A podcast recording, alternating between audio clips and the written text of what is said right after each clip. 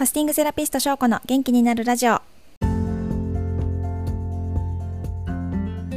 皆さんこんにちは。ファスティングセラピストの翔子です。この番組ではファスティングや腸活などあなたの腸が元気になる情報を平日毎日配信しています。腸が元気になると心も体も元気になります。元気や若さを取り戻したいと思っているあなたの役に立てれば幸いです。ということで今日はですねあのファスティングって本当にねあの昨日と一昨日でメリットをめちゃめちゃ話してきたと思うのでもうねみんなにやってほしいぐらいおすすめなんですけどもその中でもえっ、と今はちょっとファスティングはおすすめでききませんよっていう方もいらっしゃるのでそのことについてお話ししていきたいと思います、えっと、どんな方にはファスティングをおすすめできないかっていうと先にざっと挙げますと、えー、妊娠中の方、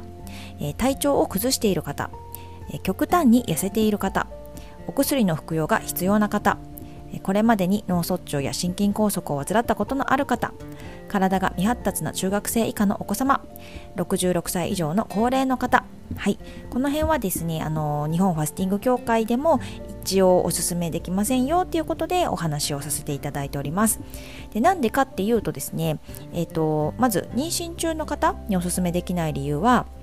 妊婦さんはですね、本当に栄養のバランスの取れた食事をとることが非常に重要だからですね。はい。というのも妊娠中にきちんと食事をとって適切に体重を増やすことが胎児の発達にあの関係してくるので、そういった意味でファスティングはお勧めできませんので、ぜひ元気な赤ちゃんを産んで、そしてあのもう授乳とかも終わってからあの一緒にファスティングしましょう。はい。で、えー、と次にですね体調を崩している方におすすめできない理由なんですけどもあの逆にね体調崩してる時にあの私なんかはよく酵素ドリンク飲んでお水飲んでそれであの結構早く治りますよみたいなお話をしてたと思うのでえー、なんで？みたいに思われる方もいらっしゃるかもしれないんですけども、まあ、体調崩してる時にあの、こうコストニック飲んで寝て治すみたいのとまたちょっと話が違ってあのわざわざですねあの体調を崩して食事も取れないような時にあのファスティングをしなくてもいいんじゃないかっていう そういうことですね。あの体調崩してその栄養補給として食事の代用品としてあのコスドリンク飲んで休むっていうのはいいんですけども、まあ、意図せずにね断食状態になってしまうみたいな感じのことはあの復活していいと思うんですけどもこうわざわざ体調崩してる時にこっからよし1週間スケジュール組んでみたいなことは わざわざしなくていいのかなっていう感じですね。でこれ私も医療従事者ではないのであのこの辺でもう医師の判断を仰いでくださいとしか言えないんですね。なので体調崩してる人にはもうおすすめできませんということであの元気になってからやりましょうとお伝えしています。はい。で次に、えー、極端に痩せている方なんですけども、まあ、その極端に痩せてるって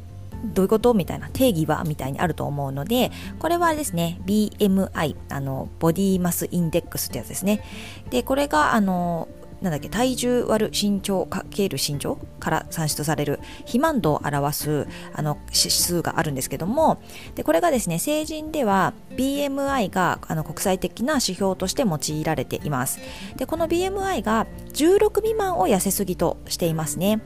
でなぜ痩せすぎの人にはファスティングをおすすめできないかっていうと痩せすぎの人はですねあの断食中に燃やすあの糖とか脂肪が不足しているからですね。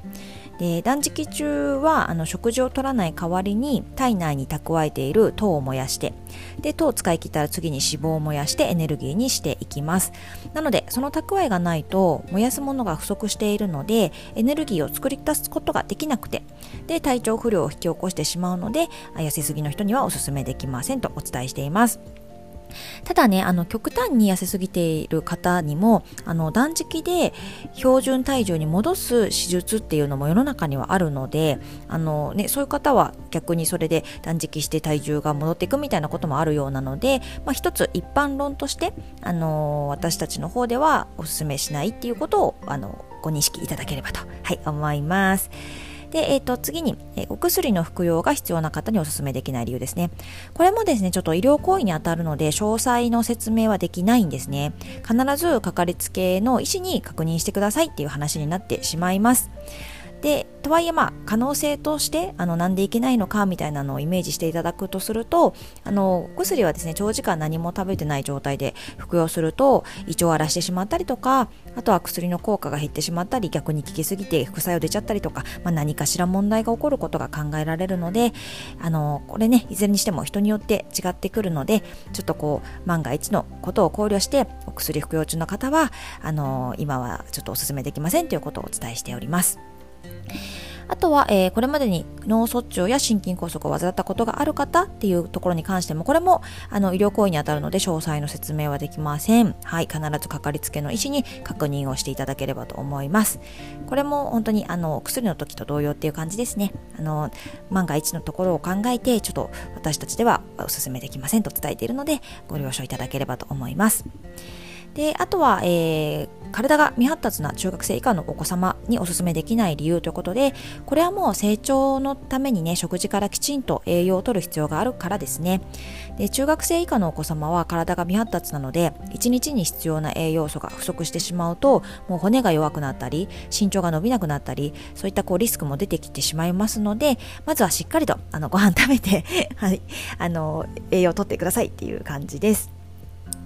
で、えっと、あとは、えー、66歳以上のシニアの方っていうところもですね、あの、高齢者でも様々なんですけども、まあ、他の年代と比較して、えー、体の不調を抱えている方も多いっていうところから、あの、リスクヘッジとして、あの、大枠でですね、高齢者の方にはお勧めしていませんということをお伝えしています。で、中には本当に元気な方もいらっしゃるので、全然一概には言えないんですけども、その場合も、あの、自己判断、自己責任ですね。で、あとは意思判断となりますますので、あの私たちの方からそのおすすめできないということをお伝えしているということで、ご了承をいただければと思います。はい。まあ、そんな感じでございます。あとは、あの、もし該当される方、であのもうちょっと気になるわっていう方は個別にご質問いただければと思いますのであとは、うんとまあ、3日間ファスティングがね基本的にちょっと危険度が高くなってしまうので、えーとおすすめはできませんが半日だけのファスティングであれば、うんと、あの、66歳以上の方でやってる方もいらっしゃいますし、あとはお薬飲んでる方もやってる方もいらっしゃるので、そこも、あの、もちろん医師の判断とかをちゃんと聞いてになりますけども、可能性あるものはできることはあると思うので、ご相談いただければと思います。はい。ということで、今日は、えー、ファスティングをおすすめできない方についてお話をさせていただきました。今日も最後まで聞いていただいてありがとうございます。また明日も聞いてもらえたら嬉しいです。ではでは、失礼します。